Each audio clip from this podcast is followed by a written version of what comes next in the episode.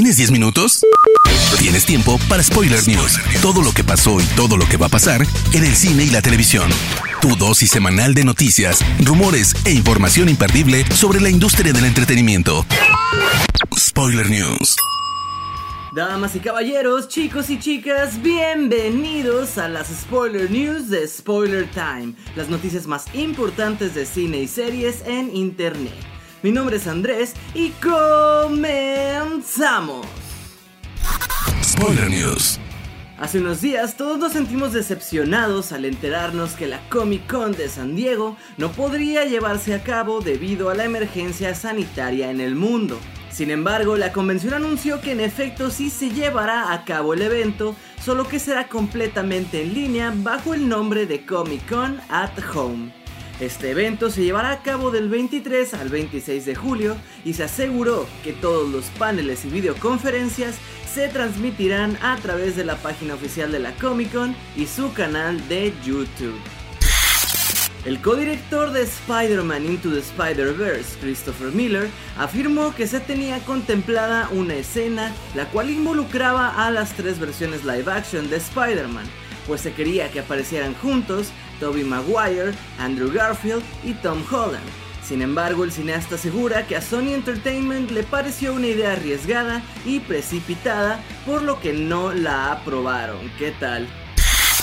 Stephen King sigue sumando obras y adaptaciones a su universo de terror y suspenso. Ahora le toca el turno a su novela Revival, cuya adaptación cinematográfica contará con el mismo equipo que hizo posible Doctor Sueño. Según el portal Variety, Mike Flanagan de The Haunting of Hill House y Trevor Macy llevarán esta novela a la pantalla grande. La trama gira en torno a un pequeño pueblo de Nueva Inglaterra a lo largo de cinco décadas, y en Jamie, quien es un niño como cualquier otro, hasta que ve a toda su familia morir frente a él. Se ha confirmado de manera oficial que Luca Guadagnino será el encargado de dirigir el remake de Scarface. El director ya ha hecho buenos trabajos como Call Me By Your Name y el remake de Suspiria, por lo que no será la primera vez que da su versión de una cinta ya existente. Esta nueva versión del clásico, dirigido por Brian De Palma y protagonizado por el conocido Al Pacino, estará escrita por los hermanos Ethan y Joel Cohen, que han trabajado en cintas como Fargo, Sin lugar para los débiles y The Big Lebowski. Después de muchos rumores sobre su posible regreso, la nueva cinta de Mad Max sí será una precuela y sí se centrará en Furiosa, pero sin la sudafricana Charlize Theron. Así lo ha confirmado el director George Miller en una entrevista con el New York Times que el spin-off estará centrado en Furiosa, pero al ser una precuela ubicada muy detrás de la cinta original, están en búsqueda de una actriz que ronde aproximadamente los 20 años. El cineasta aseguró que trató de agotar todas las posibilidades para tener a Charlize, Incluso rejuvenecerla por CGI fue una opción, pero que al final, después de ver El Irlandés de Martin Scorsese, el director siente que faltan un par de años más para lograr la técnica de manera perfecta. Muchas cosas han pasado desde que Mark Millar aseguró en 2018 que un filme de su novela gráfica Nemesis se llevaría a cabo. Ahora los derechos de la historia pertenecen a Netflix que si bien han confirmado dos filmes y dos series del Miller World, no han confirmado si alguna será del malvado personaje. Ahora el propio Miller ha revelado que le encantaría ver en el traje de Nemesis a Michael Fassbender, quien no es ajeno a personajes de cómics y novelas gráficas después de haber interpretado a Magneto de los X-Men y haber participado en cintas como 300. Nemesis nos cuenta la historia de Matt Anderson, una especie de sátira de Batman, un tipo con el dinero, influencia, entrenamiento e inteligencia de Bruce Wayne, con la diferencia de que sus padres asesinados fueron supervillanos y la forma de vengarlos es traer caos, muerte y destrucción a todo el mundo. Y hablando de Batman, la nueva cinta de Matt Reeves podría regresar pronto a las grabaciones, pues en el Reino Unido se ha dado luz verde para producciones de alta gama para que puedan continuar con itinerarios tan pronto se establezcan medidas de seguridad para regir dichas filmaciones. Así lo ha asegurado su protagonista Robert Pattinson a través de Deadline, donde también ha aprovechado de hablar un poco de su experiencia interpretando al hombre murciélago y de la presión de los fans. Pensé en no hacerlo y luego me di cuenta que no tenía razón para no intentarlo, pues hemos tenido versiones de Batman muy diferentes. Tuvimos una versión más gótica y caricaturesca con Michael Keaton, una versión dramática y humana con Christian Bale, después un Bruce más sabio y violento con Ben Affleck, y lo interesante para mí es buscar tener una versión de Batman igual de buena que todas ellas, pero única, lo que lo hace interesante. En cuanto a la presión, creo que esta me ayuda, me da energía y lo hace, digamos, picante, pues estoy acostumbrado a hacer papeles que a veces poca gente reconoce y ve, pero Batman es un personaje con el que tendré los ojos del mundo encima y me hace esforzarme al máximo, declaró el actor londinense. The Batman llega a cines el 1 de octubre de 2021. Spoiler News. Pasando a las noticias de series, les cuento que Netflix vuelve a apostar por las adaptaciones de cómics en formato serie, y esta vez lo hará junto a Robert Downey Jr., quien fungirá como productor a través de su recién formada productora Tim Downey de la adaptación del cómic Sweet Tooth de DC.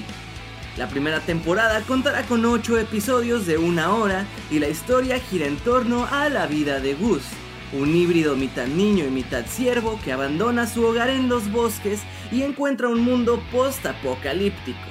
Será entonces cuando se una un grupo de híbridos parecidos a él para encontrar la respuesta acerca de sus orígenes.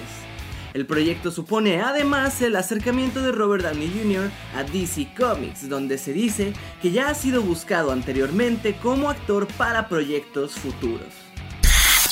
La segunda temporada de The Mandalorian sigue reclutando personajes de animación del mundo de Star Wars. Después de hacerlo con Rosario Dawson, que dará vida a Ahsoka Tano de The Clone Wars, ahora le toca el turno a un personaje de Rebels. Según el medio TV Line, Katy Sackhoff de Battlestar Galactica interpretará a Bo-Katan Kryze, personaje al que ella misma da voz en Rebels. El personaje es una guerrera mandaloriana que podría ser la única en lograr unir a todos los clanes mandalorianos después de que Sabine Wren le otorgase el mando. La actriz se une también a Temuera Morrison, recién confirmado como Boba Fett, y se espera que The Mandalorian regrese a finales de este año.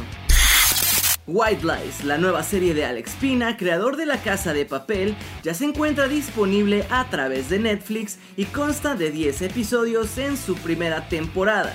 Pero, ¿tendrá una segunda entrega?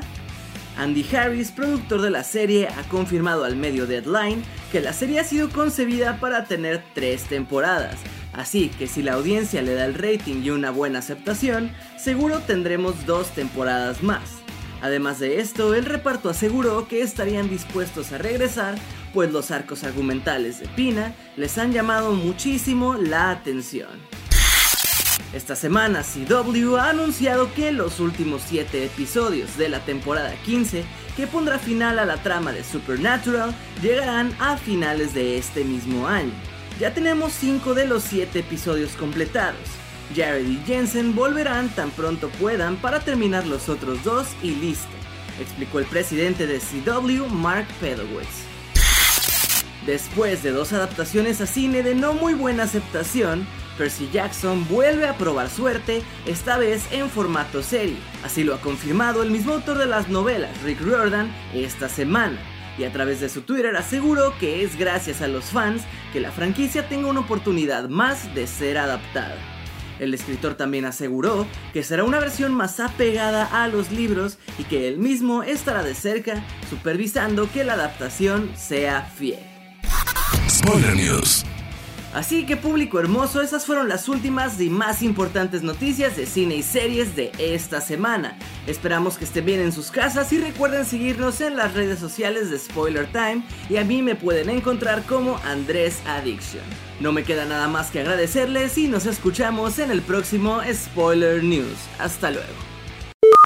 Termina Spoiler News y comienzas la semana informado. Te esperamos el próximo lunes a primera hora para ponerte al día en menos de 10 minutos.